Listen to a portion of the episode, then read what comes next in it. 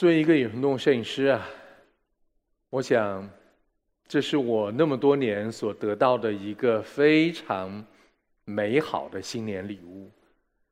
农历十六的月亮正在缓缓地沉入克西里的地平线，新年的第一缕阳光，把我镜头前面的这一群母羊打亮，这真的是非常非常美好的礼物。那我记得《国家地理》一本书里面曾经有这样的一句话：“追寻着野生动物的足迹，你可以看到这个星球上最美丽的风景。”所以，作为野生动物摄影师，我真的是很幸运啊！我就是这个人。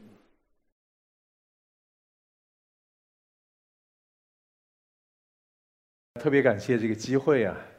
在这个地方和大家再分享我在过去的年代去追寻野生动物的这样的一个经历。用影像保护自然呢，也是我和我自己的团队那么多年努力在做的事情，一直到现在。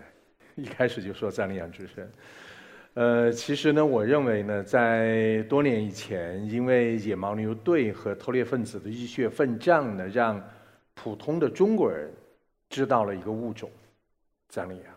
那到了今天呢，我甚至可以这样说：藏羚羊呢，已经成了中国除了熊猫之外最有名的野生动物。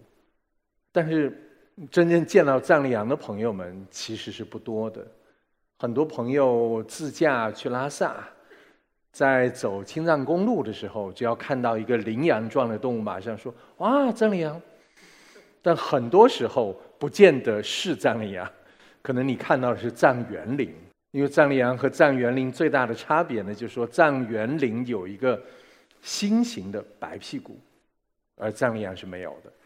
所以不是，也许大家下次去，根据我的这个指示目标啊，可以能精准的看到、认识到藏羚羊。是啊，这就是在辽阔的这个青藏高原上面。驰骋的藏羚羊，那在青藏高原那么高的海拔呢？藏羚羊也是跑得最快的野生动物。那之所以大家认识藏羚羊呢，我刚才也提到，是因因为野牦牛队和偷猎分子的浴血奋战，而且呢，时间，天哪，那么巧，今天是十一月的九号，昨天呢也是野牦牛队的队长扎巴多杰去世的日子。十一月八号，是啊，这样的一个物种，确实是让人惊叹的一个物种，有着像刺刀一样的脚，而且呢，这是在冬季。那藏羚羊到了冬天的时候呢，也会换上一个和平时完全不一样的装束，公羊的靠前的地方全部变黑了。就像戴了一个佐罗一样的面具，脸是黑的，它的四个四条腿的前方也是黑的。这个时候呢，藏羚羊进入了恋爱的季节。那事实上，我认为藏羚羊的恋爱恐怕是全世界最危险的恋爱之一，经常要付出生命的代价。在公羊去追逐母羊的过程当中，可能稍有不慎啊。它那么像刺刀一样的脚就会不小心刺到了母羊。那在和另外的公羊在决斗的时候，那这样的意外发生的可能性就更大。在二零零六年的冬天，我在科克西里的索纳莱保护站，在一个礼拜之内看到了七次事故，有三只公羊。和四只母羊都是在这样激烈的追逐和角斗当中被对方给刺死了。那事实上，大家一说可可西里是多么神秘和遥远，但事实上是这个样子。在广袤的可可西里，青藏公路在几十年前就已经穿越，在二零零四年的时候，青藏铁路又穿过了可可西里。那如今呢？对，刚才一直在说能源的问题，这样恐怖的高压输电线也在穿越可可西里，所以事实上，我们那么有名的藏羚羊，是生活在我们人类的阴影下面的。你看，那么一个漂亮的月亮，都被这个难看的电线给破坏了。所以，这就是野生动物在中国的一个现实。能源多么重要啊！每个地方都需要能源。所以呢，我们的藏羚羊只能不得不生活在青藏铁路和青藏公路，还有高压输电线交织的这一片原野之上。这是一个出生大概两天左右的一只小藏羚羊。事实上，对于很多食草动物来讲，它都有这样一种特性啊。妈妈不在身边的时候，本能告诉他：“你一定不能动，一定要等妈妈回来。”所以，这是当年我和野猫队的兄弟巡山在回来的过程当中，很幸运的。看到了这个场景，就在一片河滩上，一只出生不久的小藏羚羊静静的在河滩上躺着。那由于我们人类的到来呢，它的妈妈在感觉到我们汽车来临的时候，就只能快速逃离跑了。当我们发现这个小羊的时候，我就跟野猫六的兄弟讲，我说我们赶紧快一点。拍了照片，又拍了视频，我们就火速就离开了。在我们离开的过程当当中呢，他妈妈在慢慢慢慢的往回走。所以呢，这只小羊是幸运的，被他妈妈带走了。但是在过去啊，就说在差不多九十年代末期的时候，那个时候盗猎非常的猖獗，很多时候这样的宁静和安详呢。是被偷猎分子的枪声打破。对这样的场景，大家可能也看到了。这是偷猎分子留下的小口径步枪的弹壳。这样的尸体堆，我们一共发现了十一处，有八十九只母羊被偷猎分子杀死。这还不包括已经出生。和没有出生的小羊，那事实上，藏羚羊之为什么被偷猎，也是因为消费。所以到了今天呢，我们的小朋友都知道，没有买卖就没有杀害。在那个年代，这样的场景，在辽阔的青藏高原，在可可西里，在阿尔金山，在羌塘。差不多时常在发生和上演，大家也能看到，那是偷猎分子留下的车辙。所以呢，也在那个时候，我想让越来越多的普通公众知道了藏羚羊，知道了遥远的青藏高原上面的这一种野生动物，这是。被偷猎分子杀死的公羊留下的头颅，因为如果是母羊的话，皮被偷猎分子包走了，尸体被狼、被秃鹫、被乌鸦最后吃的干干净净，什么痕迹都没有。但是公羊由于有这样的一个。倔强的头颅吧，所以把偷猎分子的罪证给留下来。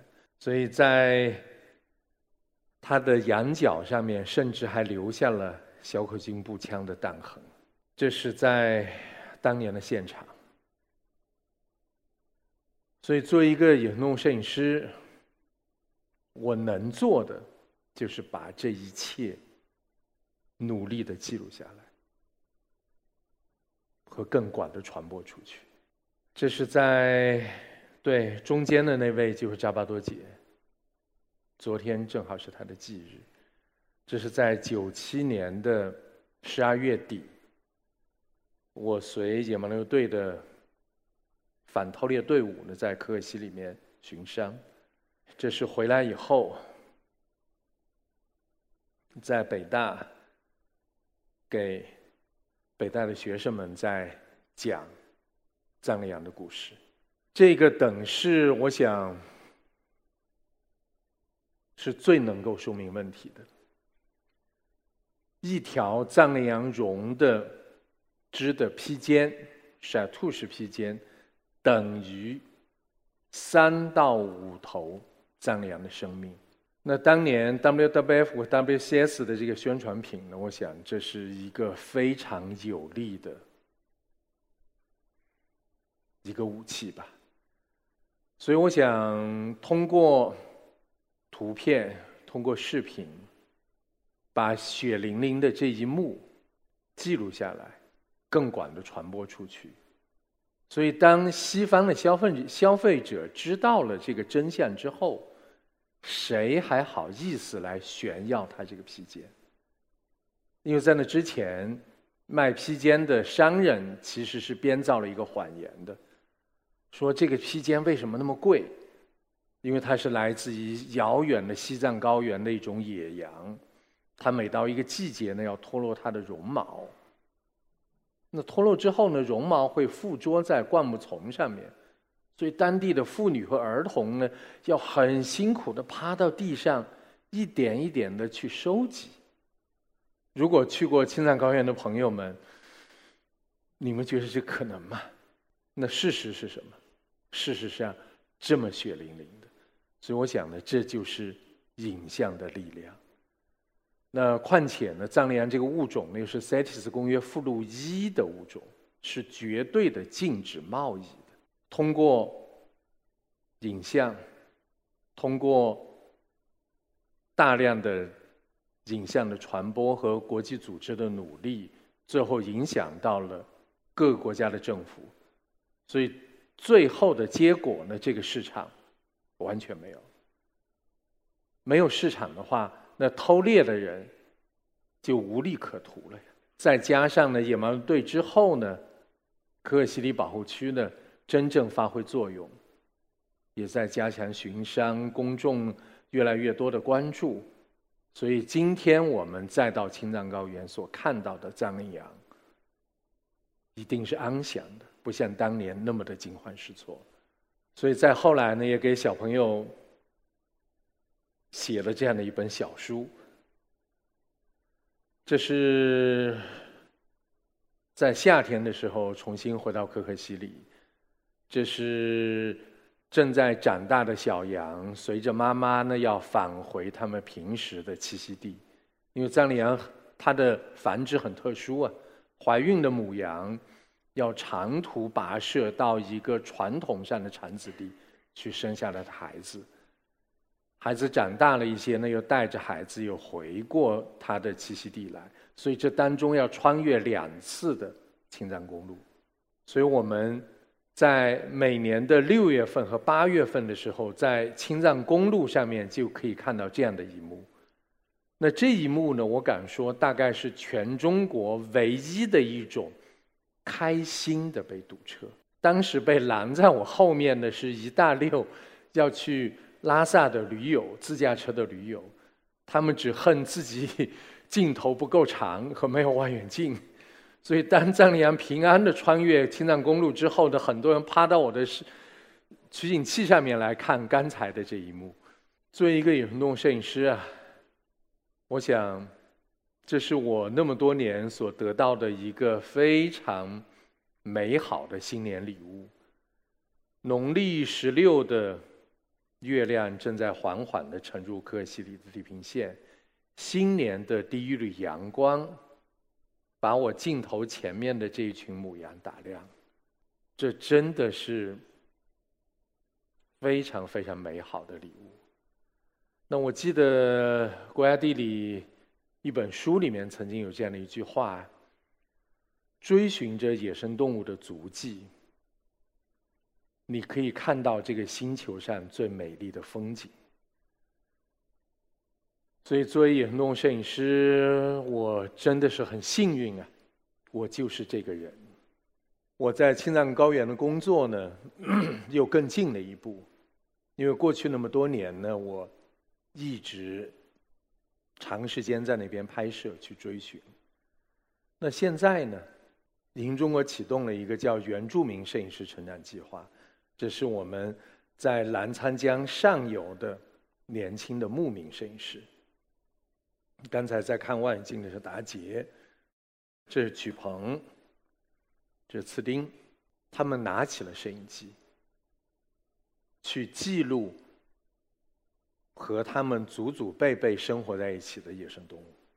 通常大家看到雪豹的照片，都是雪豹作为摄影师，因为它的温度触发了红外相机。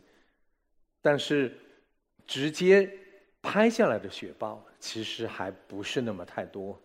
大家可以猜一下，这里面有几只雪豹？希望我希望我我我我哦，哪里还有一只？哈哈哈！对，这个地方还有一只。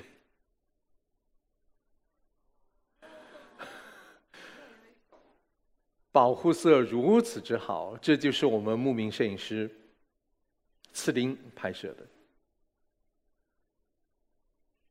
这是我们的牧民摄影师曲鹏拍摄的。大家是啊，夜里的雪豹啊，达杰兄弟从黄昏一直拍到了天亮，把所有的卡都拍光了，雪豹才离开，所以让大家看到了夜晚的雪豹，非常的神奇。